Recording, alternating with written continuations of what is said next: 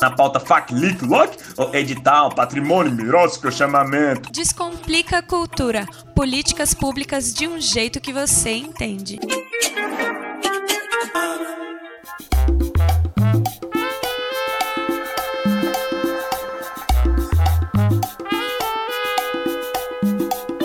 Olá, você está sintonizado na Rádio Cultura FM 100,9. Eu sou Nita Queiroz e este é o Descomplica Cultura, nosso encontro semanal para conversar sobre políticas públicas e mostrar como elas movimentam a economia criativa do Distrito Federal. Se você ainda não sabe, anota aí. O Descomplica vai ao ar sempre às segundas-feiras, três da tarde, com reprise também às segundas, oito da noite e às quartas, sete da manhã. Olá, Anitta e ouvintes da Cultura FM. Eu sou Greta Noira e nesta edição do Descomplica Cultura vamos falar sobre um dos mais importantes centros de criação e experimentação artística do Distrito Federal. Convidamos você a conhecer o Espaço Cultural Renato Russo, um ponto público de cultura que fica localizado na quadra 508 Sul. Quem transita a pé, de bike ou automóvel pela W3 Sul, com certeza já observou o colorido da fachada do Espaço Cultural Renato Russo.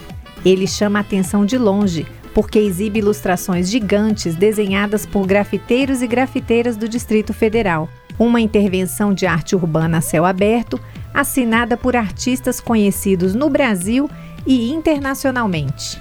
Realmente, Nita, os grafites da fachada externa do espaço Renato Russo são difíceis de resistir. Um cenário que a juventude da cidade tem aproveitado bastante para fazer fotos divertidas e compartilhar com os amigos nas redes sociais. E o ouvinte que ainda não conhece pode se perguntar: afinal, o espaço cultural Renato Russo é um teatro, um cinema ou uma galeria de arte? Na verdade, Greta, o espaço cultural Renato Russo é tudo isso: um conjunto de possibilidades culturais. Em 2 mil metros quadrados, de área construída, ele abriga salas com perfis diferentes para receber intervenções artísticas de várias linguagens: teatro, cinema, circo, dança, música, artes plásticas. Talvez você não saiba, mas o Espaço Cultural Renato Russo também é a casa da Rádio Cultura FM. E para nos ajudar a explicar para o ouvinte as características de cada um dos ambientes do Espaço Cultural Renato Russo, conversamos com Leonardo Hernandes. Ele é vice-presidente do Instituto Bem Cultural, a organização da sociedade civil que gerencia o Espaço Renato Russo em parceria com a Secretaria de Cultura e Economia Criativa do Distrito Federal.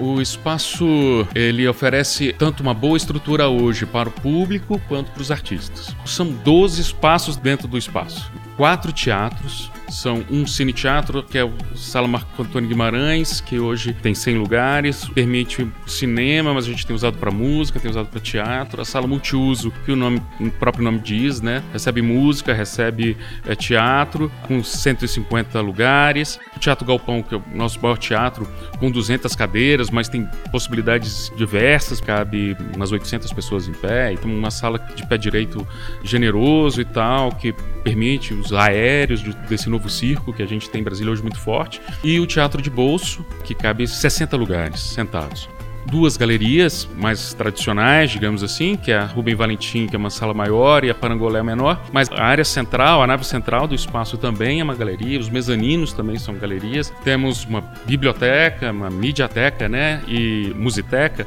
e a gibiteca, que ainda estão em processo de implantação, e um galpão das artes, que é o galpão das oficinas de artes visuais. O público tem essa quantidade de espaços para visitar, então a pessoa vem assistir um espetáculo, ela dá uma olhada antes na, na exposição da galeria, e aí já faz uma visita monitorada e já entra no teatro.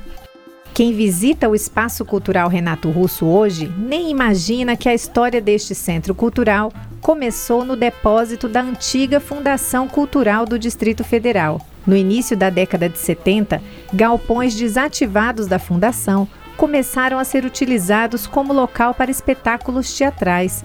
Daí surgiu o nome Teatro Galpão um palco que testemunhou os primeiros passos das artes cênicas de Brasília.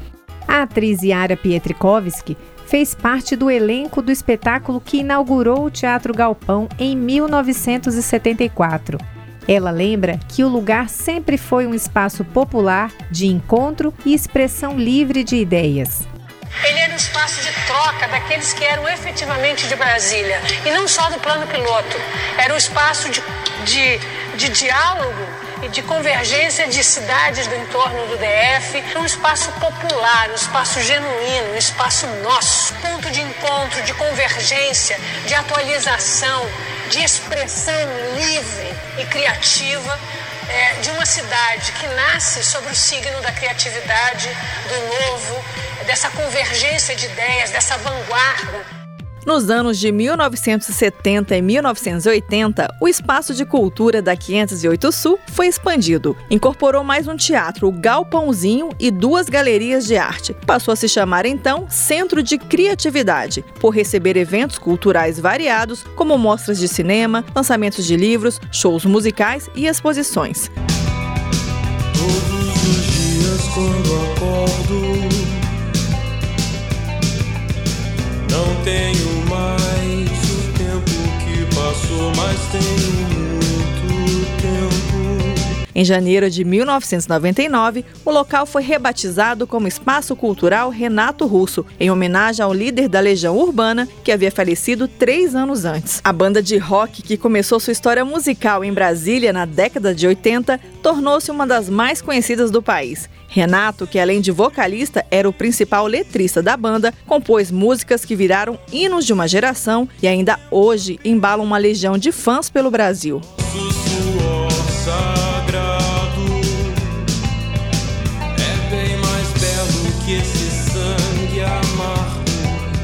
Com o passar dos anos, o Espaço Cultural Renato Russo foi fortalecendo a sua vocação como polo de formação artística e ponto de encontro de quem gosta de curtir as novidades da cena cultural da cidade. Mas ao final de 2013, precisou ser interditado por determinação do Ministério Público e do Corpo de Bombeiros do DF. Os órgãos de segurança indicavam que o local precisava, com urgência, de reformas estruturais para garantir a segurança dos frequentadores. Depois de quase cinco anos fechado, o Espaço Renato Russo reabriu suas portas mais uma vez, em 2018. Além da revitalização estrutural, o Espaço Renato Russo ganhou um novo modelo de gestão. Ele passou a ser dirigido numa parceria compartilhada entre poder público e sociedade. Neste novo formato, as responsabilidades com a administração do ponto de cultura são compartilhadas entre a Secretaria de Cultura e Economia Criativa do DF e uma organização da sociedade civil. A entidade parceira do governo é selecionada mediante chamamento público e não pode ter fins lucrativos. Esse modelo conjunto de gestão segue as diretrizes do chamado Marco Regulatório das Organizações da Sociedade Civil e da Lei Orgânica de Cultura do DF. No caso do Espaço Cultural Renato Russo, a entidade escolhida para o primeiro ano de gestão compartilhada foi o Instituto Bem Cultural, o IBC. E para executar a programação até o final de 2019, o Instituto Bem Cultural conta com um orçamento de 800 mil reais. Leonardo Hernandes, vice-diretor do IBC, explica o trabalho que vem sendo desenvolvido até agora. Eu gosto de pensar que o Espaço Renato Russo é um espaço cultural muito amplo e generoso, acolhedor e é também um centro de arte. É um centro de arte porque permite essa, essa dupla dimensão, tanto do consumo como do fazer. É a tradição que esse espaço carrega, né? que é a quantidade de oficinas que são oferecidas aqui, tanto de teatro, de circo e de artes visuais. E a gente, com a nossa gestão procurou também oferecer ao público que vem consumir arte a possibilidade de conhecer um pouco mais das regras da arte. De quando vem aqui ter uma visita monitorada com os guias agora das galerias, que pode te falar um pouco mais sobre qual é a proposta daquele artista. O professor Luiz Antônio Lima Esteves da UNB falou uma vez uma frase que eu nunca me esqueci: que as pessoas gostam muito do futebol porque elas entendem das regras do futebol. As pessoas entendem quando é pênalti, quando é impedimento, então elas conhecem e as pessoas entendendo mais das regras da arte, como pinta, por que pinta, que técnica é aquela, elas vão se tornando apreciadores melhores, gostando mais, frequentando mais. As pessoas chegam aqui, a gente está fazendo dois, três, até quatro espetáculos por dia. Então estamos usando assim, realmente trabalhando para usar a capacidade máxima. Hoje o espaço conta com um sistema de luz e som que tanto beneficia a boa qualidade do espetáculo que o público assiste, quanto para os artistas ensaiarem e realizarem seus espetáculos. Então é essa, essa dupla essa dupla mão aí que a gente está sempre atento, assim, de oferecer o melhor possível para o público e para o artista. Os artistas e o público do Distrito Federal estão mesmo curtindo a nova fase do Espaço Renato Russo. De dezembro de 2018 a junho de 2019, as salas deste centro cultural que fica na 508 Sul receberam 150 eventos, entre oficinas, shows, exposições, musicais, espetáculos de dança, circo, concertos e outras apresentações culturais. Essas atividades movimentaram um público de quase 40 mil pessoas. Atualmente, o Espaço Renato Russo conta com sete grupos residentes que utilizam o local para ensaios, pesquisas de linguagem e apresentação de espetáculos de teatro, dança e circo. São eles a Agrupação Teatral A Macaca, Coletivo Entre Vazios, Grupo Teatral Celeiro das Antas, Coletivo Instrumento de Ver, Companhia Vísceras e Coletivo Mulheres do Mundo.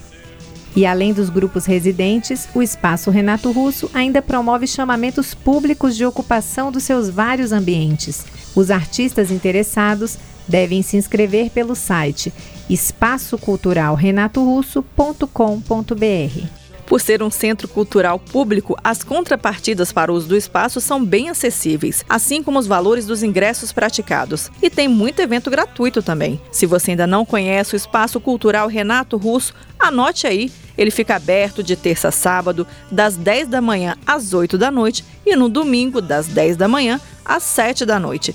Para ficar por dentro de toda a programação em cartaz, basta acessar o site espaçoculturalrenatorusso.com.br. Você também pode acompanhar o que está rolando pelos perfis arroba Espaço Cultural Renato Russo no Facebook e no Instagram.